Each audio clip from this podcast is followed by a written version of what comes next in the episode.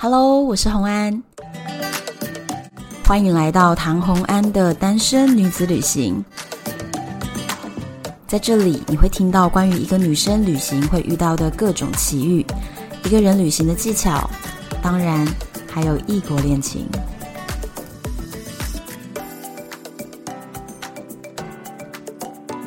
回到防疫特辑。为什么呢？因为今天的 ET Today 就直接呢下了一个重磅标题说，说如果没有朋友确诊，就代表你没有朋友啊。所以今天我就要跟大家讲，我是有朋友的，因为我朋友确诊了。那我们先欢迎今天的来宾 Brenda。嗨，大家好。感觉被这样介绍有点淡淡的忧伤。你的声音听起来就是。有一点，你是不是有点鼻塞啊？对，今天的状况是有一点开始流鼻水，然后早上起现在还好，早上起来九点多的时候是整个声音是更低沉的，更有磁性，就是嗓子都开不了。对，我先跟大家报告一下，我们今天录音的时间是四月二十一号，礼拜四。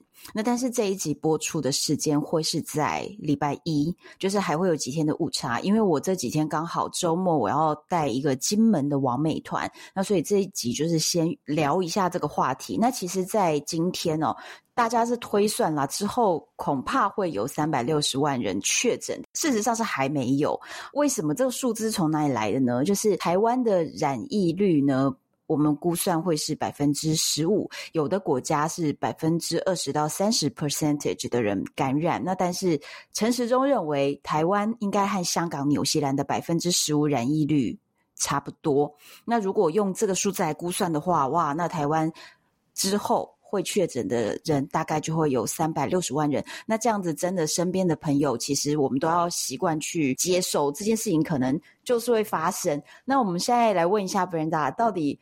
你怎么会发现自己染疫了？因为其实我身边染疫的人只有你一个哎，说不定说不定其他人他是无症状感染，他不知道而已。对，我跟你说，一定有，绝对有非常多的人是无症状，然后可能也就带给别人，但是大家也就是其实空气之前也很不好嘛，所以可能在之前，可能在前一两个月，我有有觉得有几天我的喉咙也是不太舒服的，但是也就这样过了。所以其实感觉跟现在也很像，是不是？对。所以谁知道，对不对？对呀、刚刚假如说我是怎么发生的，其实也是有感觉到喉咙不舒服，但是可能也是前几天一起碰到的朋友，我们有一个聊天群组嘛，就有在讲说，哎，有人他喉咙不舒服，那等于说其实我们大家是警觉性很高的，一有人提出，那有些人没有症状，在隔一天一早，大家就想尽办法快筛，嗯，筛检了之后，有一些是阴性，那一看到有人阳性。我们就自主性还蛮高，就赶快自我就已经先在家隔离，自我隔离这样。嗯，所以其实是有几位朋友聚会，然后过了几天之后，有人突然说：“哎，我喉咙好像很不舒服，大家要不要快筛一下？”对，然后就快筛，然后才发现的。对，所以真的也很有可能就是，比如说我们有类似的症状，但我觉得可能我只是感冒啊，我就不知道哎。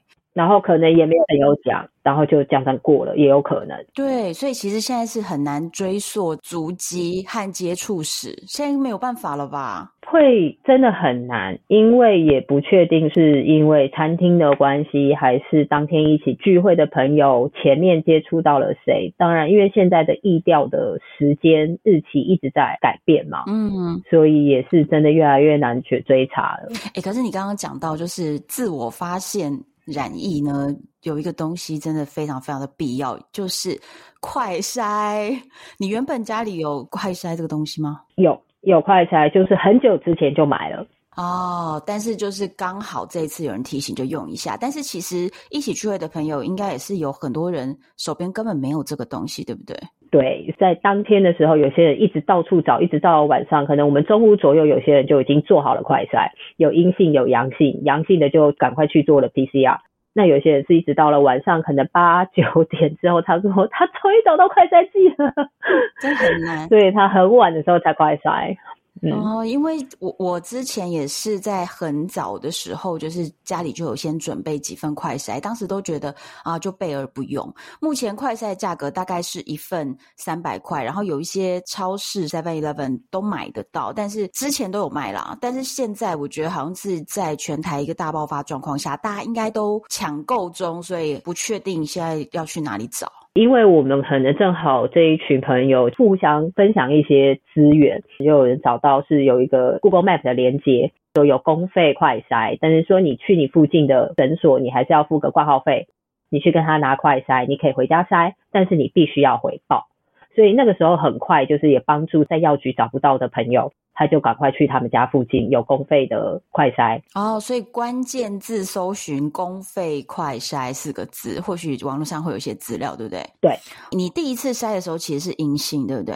对，我第一天知道朋友有人是阳性的时候，我就先快筛了，然后是阴性。可是没有感觉吗？喉咙一点点不舒服而已。就是到下午的时候才喉咙有一点点不舒服，但是因为等于说他已经是阳性了嘛，所以我就有点就是剉咧等。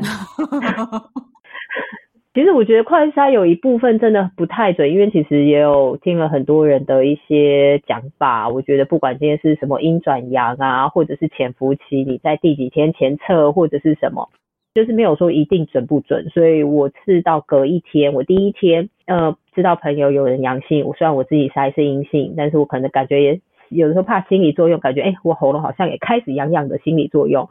我觉得这个都还不算，那是一直到隔一天一早，我又在自己在家快筛了一次，才发现是阳性。快筛上面出现了两条杠，对，怀孕了。没有，我在想说，我觉得这个快筛剂，大家常常在呃脸书上会看到朋友分享，然后那个快筛剂哈，真的跟验孕 的那个对长得很像，你知道吗？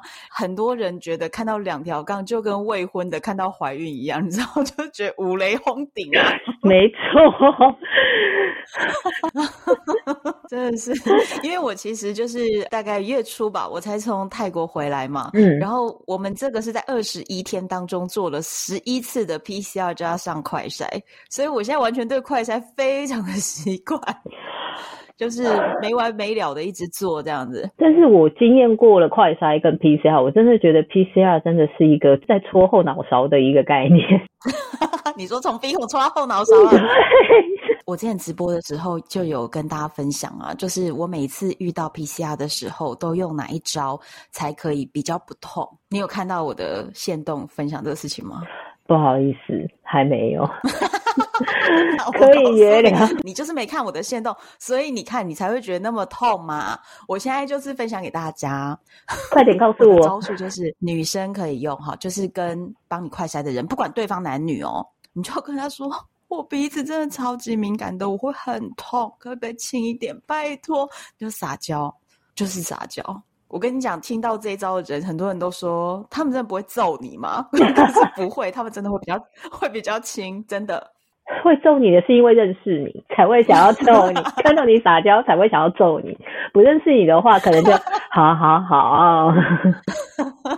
不是我，我跟你讲，我用这一招，就是我先在出国前在医院做 PCR 的时候，也是用这一招，那还是很轻的帮我用。然后再来是到了泰国以后，也做过两次，而且有对比的哦。因为跟我同团的人，他们做完 PCR 之后，他们说鼻子整个都不好了，做了三天。我就说，谁叫你们不撒娇？不是跟你们讲了吗？这样，然后回来以后，在机场，我们也是从飞机的通道一下来，在候机室马上就要再做一次 PCR。大家都觉得这么快的速度要把两百人做完呢、啊？你撒娇没有用的。我告诉你，还是有用。我们有撒娇有机会，好不好？给自己一些 后路。对对对，真的。但是你你接下来应该还是有无止境的这个快筛与 PCR 等着你吧？在四月二十号的时候，法规也就改了，变的是说，如果我像我们确诊的。确诊的十天就是必须在家里完全自我隔离，那其实在这中间都不用再做快筛。哎呦，因为我们库存不足，是不是？呃，我觉得，哎、欸，我这两天一次、欸，哎，因为你是阴啊，因为可能我们已经确诊，除了我觉得是资源不足之外，其实我们这几天做绝对都还是阳性啊，它不会到那么快的变成阴性。其实在这中间做都是等于说也只是浪费资源。那最后的七天自主才要再做快筛。哎，那我问一个问题哦，你确定自己是阳性之后啊，我们到底应该要做什么事情呢？打防疫专线报告吗？还是要做什么事？其实我觉得在经历过这一段时间，我还蛮庆幸朋友都很有自主性，不是会想要去隐匿的。我觉得不要隐匿，不要怕，嗯、不要怕被猎巫，你要去勇于主动回报，嗯，不要被动等待，觉得政府机关应该要来跟你联络，因为他们真的很忙，大家互相体谅。主动去找所有你应该可以得到的资源方法去联系。那你当时做了什么？嗯，坦白讲，我也是，因为其实好，第一天我朋友先确诊嘛，嗯，他是先做了 PCR，所以对于政府单位来讲，我们是被狂列的。等待电话通知，嗯，其实我们一直等到了晚上，都八九点才接到通知。但是其实我们从中午到下午，其实大家全部都已经自己赶快回家，或者是有些人就已经赶快做 PCR 了。嗯，就是政府虽然还没有造册登记你是框列人士，你都还没有被真的被通知到，但是你们就先自己做隔离这个动作，先赶快就回家，把事情都赶快处理好，这样。对，中间其实政府单位可能不同局处，嗯，中间转换期，所以我就已经自己打电话去到。我们这边的卫生所，哦，直接跟他讲我现在的状况，我就是说我被狂裂，然后我昨天是采阴，今天是采阳，我该怎么办？但是因为我到现在还没有等到我们这个区的疫调电话或者是通知电话。第一个验出来是阳性的朋友是礼拜一早上，礼拜一接近中午的时候，嗯，因为可能前面早上呢还有几个还是阴性，嗯，其实我们就是一整天几乎所有的人就是想办法就是做快筛，拿不到快筛直接就冲去做 PCR，嗯，因为等于说已经有接触了确诊者嘛，嗯，可是当时他们有通知你被框列，然后跟你说要安排防疫计程车载你去 PCR，那这通电话帮你安排的是礼拜三，礼拜二的早上我接到了。被匡列的电话，但是因为我是新北市，匡列的电话是在台北市，他就跟我讲说，请你等新北市的人的电话。嗯，台北市的也只有讲说，应该是二十号会把你接去坐什么车，但是实际的你还是要等你们的新北市的所属单位来跟你联络。嗯，这个电话是在早上，其实一直等到中午我都还没有等到，所以我在中午的时候我就自己在打电话卫生所，也确认新北市这边还没有得到我的资料。所以我是没有被造册的，就是我连框列都没有。他们又要有一个把这个案例又要转到哪一个单位什么的这个转换过程。所以我觉得就是要自己自发，但是也不要去怪罪，因为毕竟第一线的人真的很辛苦啦。因为我没有造车，所以他们没有办法派车来接我。那我自己评估，如果真的打算造册，等到我们来接，我可能都会是到不知道三四天以后了。嗯，我觉得我没有办法这样等，因为这有工作，也是可能还有我可能在我知道我确诊之前，我接触到的其他人，我都必须要让赶快让他们知道这件事情啊。哦，应该是因为只能现在的疫情扩散真的很快，所以其实政府是来不及动作的啦。那所以还好你自己有打这一通电话。对。嗯，就是你很想要有一个比较明确的，那快筛毕竟还不算是，这是算自己验的东西，所以你就还是很希望说可以赶快去医院的 PCR 是一个明确的报告，那这样你也好通知，不管是工作或者是之前接触的朋友。对，那后来是他们让你自己去医院 PCR 的吗？对，他请我自己走去。因为因为我没有自行的交通工具，请我就是戴好口罩，直接自己走到我们家那个十分钟走路到急诊室那边。其实本来就已经有一区一直在做 PCR。就是他给你你家附近最近的那一个，然后对你来说大概走路十五分钟。对，然后中间就是为了不要再扩散，所以我们就不要坐计程车，咱就用走的这样。然后其他地方都不可以去。哦，明白。所以是他让你去的，因为他他也没有办法。那你这样做 PCR 费用多少啊？因为可能这样的状况是公算是公费还是在四百五，但是我知道每家医院。在不管今天在新北市，好像在台北市，我从朋友这边听到的，每一家收费的标准真的都不一样。可就算我们是同样的情况，譬如说都是阳性。PCR 有些是不收费，有些医院收费哦，反正各家不太一样，真的都不一样。嗯，好，那所以后来呢，你 PCR 检测完多少时间你可以看到结果？因为我是已经是阳性了，在那边等了也半个小时一个小时，其实好像算短的，就是跟我其他的朋友综合比较起来，有些可能在医院那边等了三个小时也都有，嗯，差不多一个小时左右，我我走到家，我看那个健保快易通，嗯。一个 App。对对对，就有看到是说我已经确定阳性。像我朋友 PCR 大部分可能都是有三个小时到二十四小时不等。嗯，但是你的是特别快，就对了。我是以我现在知道朋友中间，我是最快的。嗯，那所以后来呢，回到家以后，我们就开启了，就是从昨天开始的新的一个制度，叫做居家照护，对不对？对，确诊之后，陆陆续续也就接到了不同单位的来电，就开始了居家照护。派出所这边会打电话来问你你的足迹，对不对？对，基本上来讲，确诊之后，医院会通报卫生所，嗯，卫生所的人 suppose 是会打来做疫调。足迹就是来开始问说，我从礼拜一十八号开始有症状的前四天，现在又听说好像变改的前两天，我我不知道亲密接触者有哪些。那我现在就是帮大家简单的解释一下，我们要自己先整理出来我们自己的足迹嘛。那足迹到底包含了什么东西呢？最简单的是你去过哪些场所。但是呢，记得你在列这些场所的时候，你要写下时间点，就是哪一个日期几点到几点。再来是，如果详细，比如说你是去一个百货公司，那可以的话，你就写清楚说你去了哪几楼，这样子会比较好。或者是你停留了哪几个店家，如果你记得住的话。再来另外一个，我觉得难度渐渐增加哈，就是交通工具。那交通工具就包含了你是坐计程车、公车、捷运，还是你是自己的车、自己的交通。如果你是比如说计程车，那你的时间点；如果你是公车，公车号，就这些东西，就时间点跟具体的车号，如果越详细，当然是越好的。可以再补充一点，就是说，其实除了如果可以说坐公车、坐捷运，最简单的方式，请你拿出你的悠游卡后面的号码，他们其实就可以很快的去追踪。哦，对，竟然有这招，就是悠游卡是可以帮你追踪你的交通的。如果你是大众运输的时候。对，因为他们真的要调查人太多，如果有他，所以他们现在也变得比较像是重点式询问。譬如说有拿下口罩的，那我今天去了便利商店，就像刚刚他说那个，对目前来讲，对他们来讲，因为只有停留很快的时间，也没有拿下口罩，那也不不算，那个都不算哦。所以就是以拿下口罩为主要回报的内容就对了。对，可是那我们就是现在要讲一下定义的密接。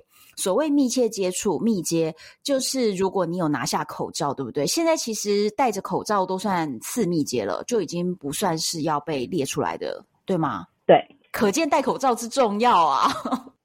是，最密接就是你有一起吃饭、喝饮料，对，这种脱下口罩相处也十五分钟以上。哦，那就是最长，就是如果你跟朋友出去吃喝，就是对，一定会达成密接的标准。对。还有同住的家人，对，所以你的同住家人已经被列为密接了吗？对，他们已经被框列了。就是你跟他们在家里，你一定是拿掉口罩的嘛，对不对？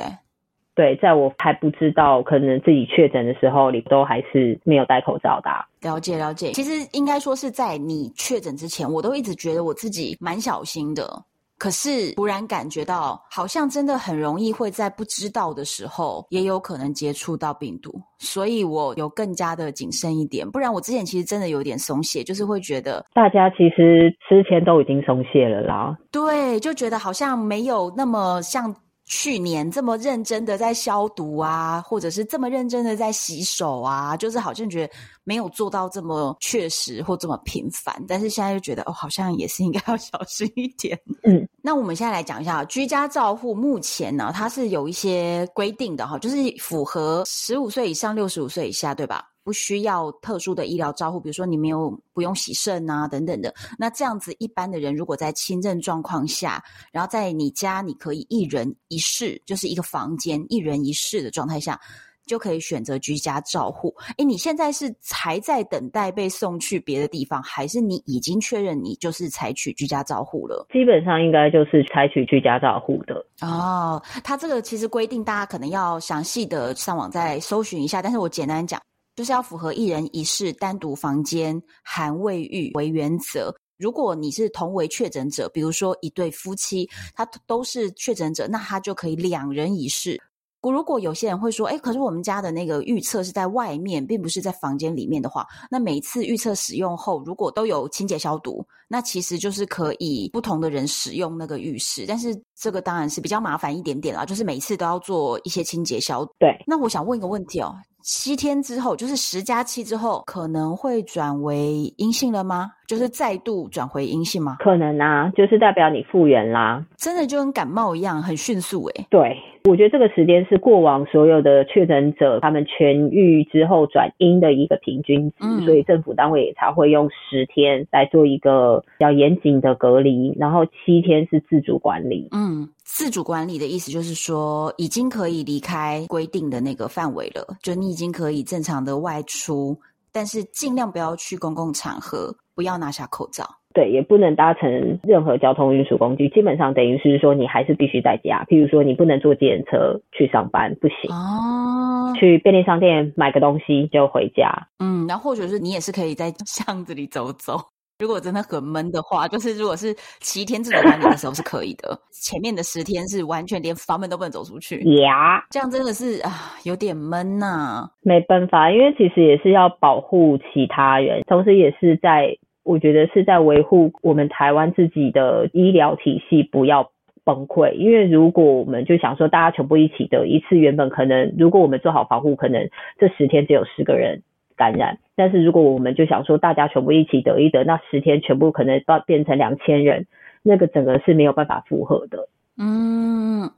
所以，哎，那所以你的家人两位，他们两个，我昨天晚上关心的状况是，他们已经被列框列，然后去做 PCR 之后呢，PCR 结果目前是阴性。对的。然后他们多久之后还要再做一次？比较可怜啦，譬如是说，因为家里有确诊者，嗯。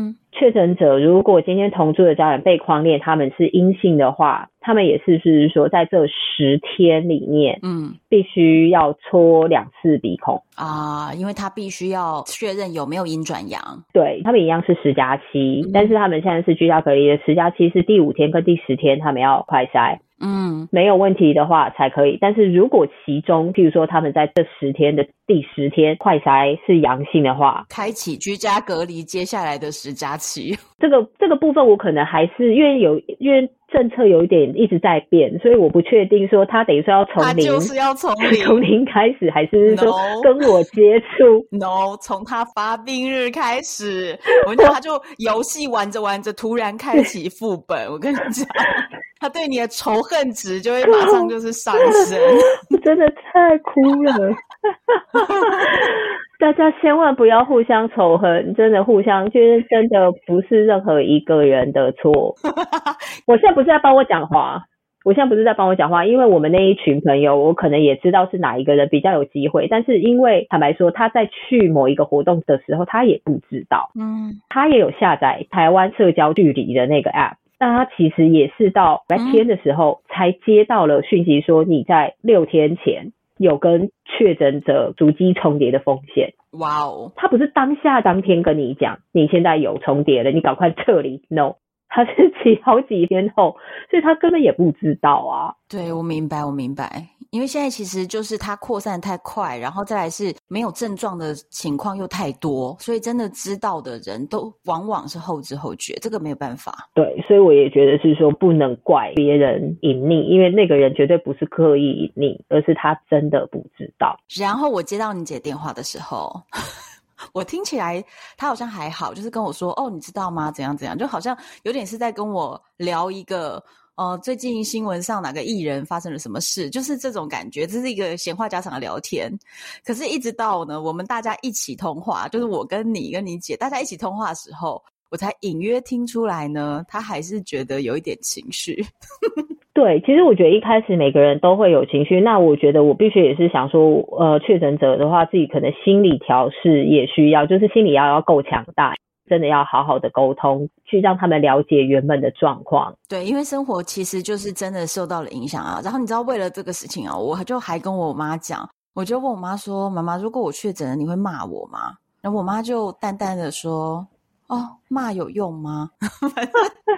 就是我爸妈好像真的不会因为这样子怎么样。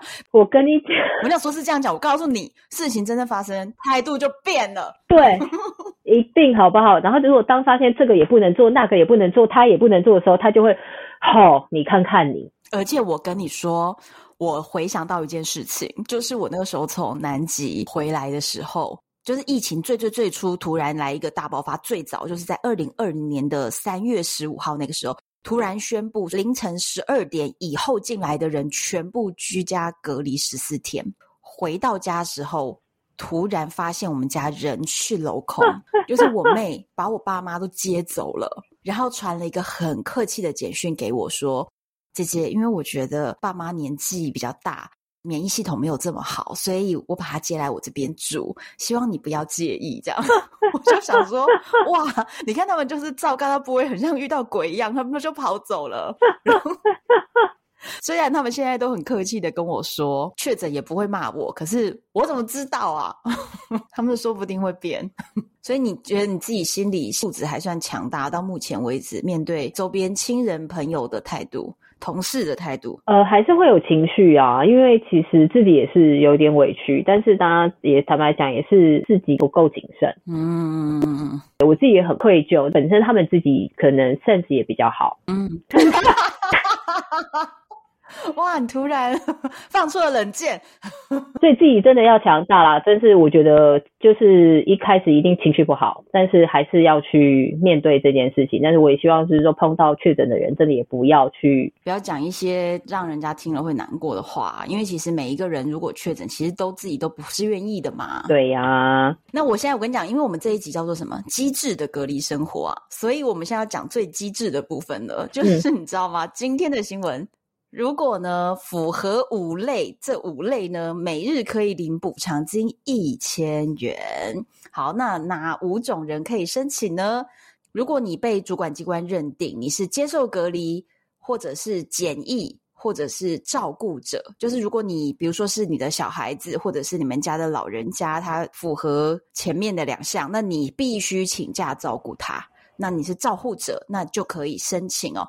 补助呢，就是每日一千元，但是如果你是大人的话，就扣除国定假日，而且它的条件是你必须是不知薪的请假。如果你是有知薪的假期的话呢，就没有办法请领这个补助。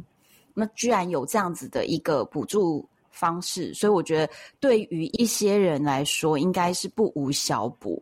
但是你知道我跟你姐讲的时候，你姐马上说什么呢？她说她现在是跟公司。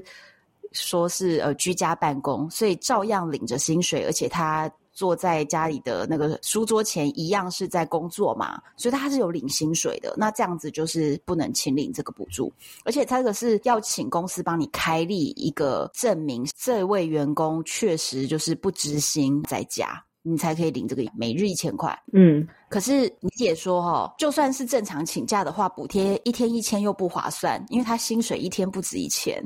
对呀、啊，真的真的，这个其实我觉得政府是一个美意，一天一千应该算是就是小补贴。但是如果你的薪水是高过于这个的话，当然你也是不希望自己染疫了待在家，然后没有薪水，然后领这个一千块，其实是不无小补，但是其实是不够的。嗯，这个东西是可以线上申请啦。那再来机智的你，请告诉我们，我们在隔离家里的时候需要哪些必备品啊？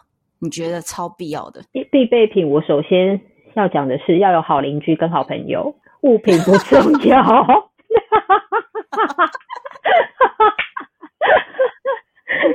你家没有的东西，邻居朋友帮你送去。对，要有好邻居，而且最主要，你知道最惨的是，我这几天好朋友就说都没有人可以送，因为我的朋友都在隔离。你现在就是我朋友圈，大家全全数框列，对不对？对，有行为能力者，全部都被框列了。主要是这样子啦，因为呢，我跟 Brenda 家里住的非常的近，就是一公里的距离，就走路十分钟。再来是呢，你们又刚好你跟你姐，然后跟室友三位同时一起，你是确诊者，对，你是确诊者，然后这两个人被框列，对啊，你们一家人不能出门呢。我那时候就马上讲说，哎，需要什么，我帮你们送去好了。因为真的很近，对，所以昨天我就化身为专业外送，超专业，超专业。我要讲，我们都送了什么东西哦？第一就是啊，其实因为三个人一起在隔离啊，所以我当时就想说，哎，你们温度计、体温计是一定要的。结果你们家只有一只嘛，所以我就再送去一只，因为你跟他们应该是要区分开来的，所以至至少要两只。那再来是我觉得酒精湿纸巾的必要性，因为这个时候我们就是希望更加确保你摸过的任何东西，我们就是顺手把它消毒，所以酒精湿纸巾也是很方便，我就又帮你们买了。那再来还有一些基础的饮用水啊、食物，但是我觉得住在都市里的人这个是很方便，因为你 f o o p a n d a 或是 Uber Eats 都可以直接叫超市里的东西是可以叫到的。那你们额外也要求了一些东西，比如说。漂白水对不对？是他们又要在做全室大扫除，对，也比较安心啊。对啊，额外我还送了一些东西。你知道当时你姐传那个照片给我的时候，我还问她说：“你真的假的？”我想你在开玩笑。后来发现，你知道我我有我有截图，你知道我截图给我朋友，我就说：“你看我多乖。”我就是我上面讲的说我要宝矿力水的还有什么？譬如说 舒立效、对温度计，然后这些，然后。然后等我姐的时候，我姐传了。你自己说，我怕本来 我还不敢 po，我还不敢 po 限动，我要我因为怕被我妈看到。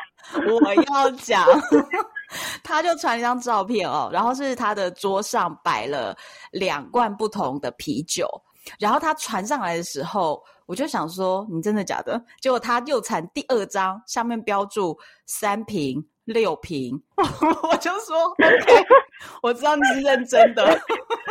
因为其实我平常没有在喝酒，所以你知道那个东西我还真的就是认不太出来。我真的是拿那个图片去给超商的店员说我要这个，这样然后他再帮我找出来。太假的，因为我就不认得那东西，我连那个怎么念都不知道，但我还是就是正确的买到了。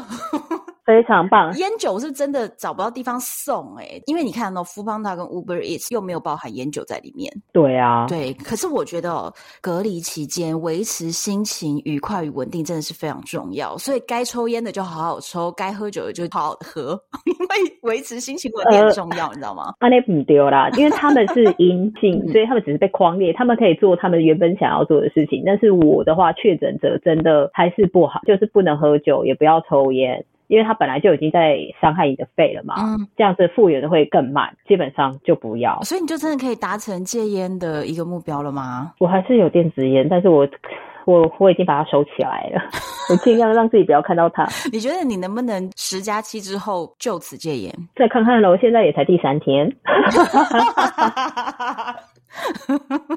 好，那我就分享一下，我自己也有防疫隔离的经验。那但但是我是因为出国嘛，那我就分享一下防疫旅馆规定的标准，就给大家听了以后参考。就是如果你需要进行，就是自己在居家隔离的时候，我们做到什么样程度是符合防疫旅馆标准的？就第一个就是我们非必要不打开房门，门外有人的时候，绝对更是不能打开房门。就是不要跟任何人打照面。再来呢，如果你要打开门取东西的时候，要戴上口罩，然后最好你也是手是经过消毒，然后你才打开门，然后东西拿进来，不要碰到其他的东西。这样，防疫旅馆会帮我们倒垃圾，这个垃圾我们是要包两层垃圾袋才放到外面去的，做了很多层的防护哦。厨余，我觉得这是大家最困扰的地方。但是因为我住防疫旅馆，我吃的那个餐是我我定制的防疫餐，所以我没有任何厨余，几乎没有啦。那但是如果有厨余的话，我也是用小的塑料袋把它包了，然后再包两层，所以你就比较不会有厨余的气味，不会让我的整个房间都是一个食物的味道。这样，那现在你的房间是不是所有东西进去就不出来啊？还是会出来？他们会把餐点放在我的门，嗯、然后敲门，然后他们离开，我开门。我的餐具，他们就是会戴着手套收走，然后清洗，然后还要用热水烫过，另外晾在别的地方。哦，就是在这一段期间，我就可能只有用这个盘子、这个碗、这个筷子、这个叉子。哎，那他们也是不容易耶，就是一边也自己被隔离之中，一方还要做你的看护员的感觉。没办法啊，啊，所以其实这个就是哈，居家防疫虽然说哦不用花钱去住旅馆或者是住到医院里去，但其实真的在家里执行上也是有一些些难度啊。我觉得，因为像比如说你自己的房间里面，你的厕所就是在外面，所以如果你要出来，你可能跟他们说一声说哦，我现在要出来厕所。对，因为这样我们还这样下载了一个 Walkie Talkie 的 App。就是可以不用打赖，三因为我们有三个人嘛，我就会直接按，他们就可以直接听到我，就对讲机，我要上厕所，让我出去，然后他们就 他们就听到他们房门关起来，然后说好了，我就哦好，我就戴戴个口罩，然后就去洗手间弄完喷喷喷喷，然后再走。他说好了，就对讲机讲完好了。哦，那真的是在家里，就是不断不断的要一直消毒诶，因为你经过的空间嘛，所以你就是要不断不断的一直喷，一直消毒，对不对？对啊，对啊，对啊。啊，那你有收到防疫包了吗？还没。老实说，我也还在等卫生所的可能第一阶段、第二阶段的电话，所以其实大家真的会要有一点耐心。但是我自己属于比较急的、嗯、急的个性，所以我就会想要去知道，就是说下一步后面还没有做到的，你们什么时候要给我嗯跟我核对什么东西的？像是譬如说确诊隔离通知书啊，对，被框列的他们都已经有了，但是我的确诊隔离通知书到现在都还没有。所以我昨天主动去打了，找了方法，然后反正加了资料，看起来还没会诊。那后面的这些事情必须要再追嘛。但是防疫包 suppose 应该是这两天，听说还有关怀箱。那我就讲一下，我在出国回来的隔离期间，也有收到了一个。其实防疫包跟关怀包到底差在哪，我真的不是很清楚。诶，我反正我收到了一包。那这一包里面包含了什么呢？因为我是在台北市的隔离旅馆，所以我收到的东西是夹心饼干、有麦片，然后有三碗泡面，一包就是用夹链袋装起来，不知道多少个口罩，一支体温计，大概这样。我们由于同团回来的人有在很多不同的地方，我就发现，诶，全台北市的我们在台北市的人收到是一样的，但是在新北市的人呢，收到的就是只有体温计加口罩，没有食物类的。中南部的话，有的也有食物，所以其实这个就是很不一定啦。因为你也知道，这个东西就是纳税人的钱，全部都是纳税人的钱在买单，所以我觉得其实有没有收到这个，我不是特别在意。那但是我觉得大家可能会最需要的会是那个体温计，对，所以我会建议，如果现在大家都还是很健康，但是如果你想要为防疫生活做一点准备的话。我会觉得每个家里不可或缺的是体温计，而且最好我们 准备一人一支。如果说真的未来百分之十五的感染率，大家都可能会是轻症，然后会在家里隔离的时候，其实每一个人可能都需要一支。诶，对啊，对不对？你有你自己的也是比较方便嘛。如果是买的话，如果自己买的话，现在比如说屈臣氏药妆店、药房都可以买得到。那屈臣氏的价格大概一支三百块上下就可以买得到。所以大概会是这个价位。那我是觉得大家真的最需要是每人买一个这个。那再来是你讲一下我们机智的隔离生活当中，一定要有一些营养补充品，营养补充品，或者是一些像你刚刚有讲到的，有人推荐你，因为你喉咙很不舒服，对不对？所以有人推荐你舒立效哦。对，那舒立笑是要在药妆店买的，就是屈臣氏啊、康士美买的。因为在便利商店买的，因为便利商店不是药妆，所以他买到的舒立笑可能是比较像是糖果成分比较多，比较没有那么多消炎啊、舒缓的成分，有一点点疗效的喉糖，对不对？对，类似，有一些口味。那你自己吃起来觉得还行？就是会有舒缓。就会比较舒缓，嗯，然后再来是你买了电解质饮料，对对哦，电解质饮料，因为大量补充水分之外，因为可能有些人之前会有一些发烧啊，从一些更足够的一些水分。嗯、那另外的话，其实基本就是维他命 C，嗯，维他命 C 的话其实是高单位的嘛，其实一天你可以持续的吃，或者是比较快的方式，就是一直喝自己的发泡定。哦，但是我觉得吞的方式的话，那个剂量会比较高。所谓高，就是如果在你有这个症状的时候，以下我讲的是那个营养师给我的建议哈，就是单位是两千的。那因为维他命 C 这个东西是水溶性的维生素，所以呢，只要上个厕所它就没了，所以不用担心过量，没有过量的问题。所以我们就是在症状比较不舒服的时候，就是两千单位的维他命 C，就是可以多吃。对，嗯，再来还有一个是快筛嘛，对不对？我们这个快筛就必备。所以我建议大家哈，听到了这一集，就是如果我们想要未来有机制的隔离生活，我们就是需要快筛喉糖类的，有疗效的喉糖、维他命 C、综合维他命等等的止痛药，或者是综合感冒药。因为如果你在整个不舒服的状况下，或许是可以救急一下。是，然后准备快筛体温计，这些大概就是我们会需要的东西了，对不对？没错。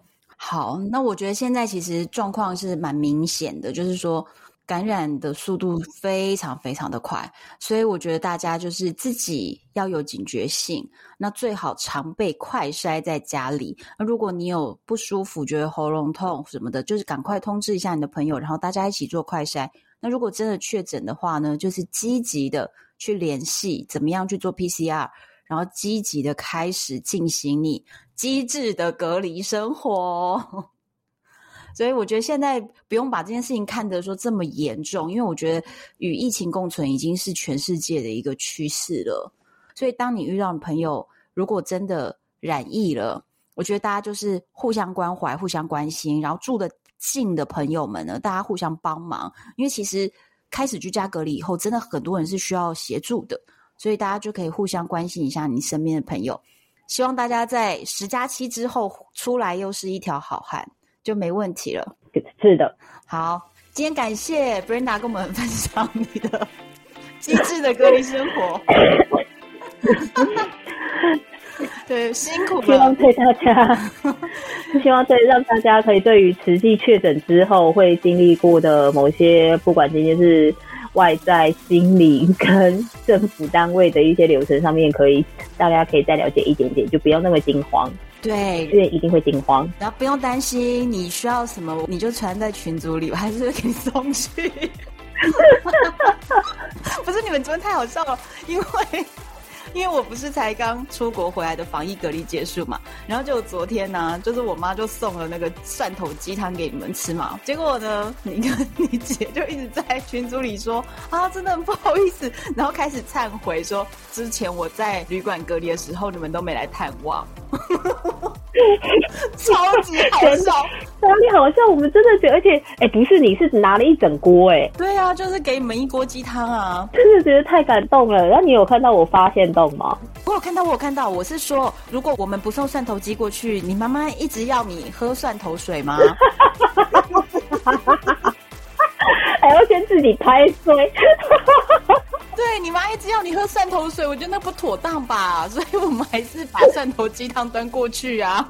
我们就立马跟我妈讲说，唐红啊，还有唐妈妈，立马帮我们做了蒜头水，这已经算了。然后想说就这样备料。你妈对于蒜头水的执念现在已经消散了，可能吧？他现在是对于一直要送中药上来。哎，哦，对了，身为妈妈一定是会就是很担心。对啊，妈妈一定会担心的啊！就远在台北，没办法，就还是让他送一下呗。好了好了。好了，那保重身体啊！接下来我们就持续保持联络，希望十加七之后你也就是马上就转为阴性，然后就重新健康的生活了。好的，今天听到这些朋友呢，如果你觉得就是有什么样的资讯也想跟我们分享的话呢，就欢迎到唐红安的粉丝专业或者是单身女子旅行的社团里面，都可以跟我们互动，也都会是我亲自回复哦。敬请期待下一集。我是红安，我是 Brenda，拜拜。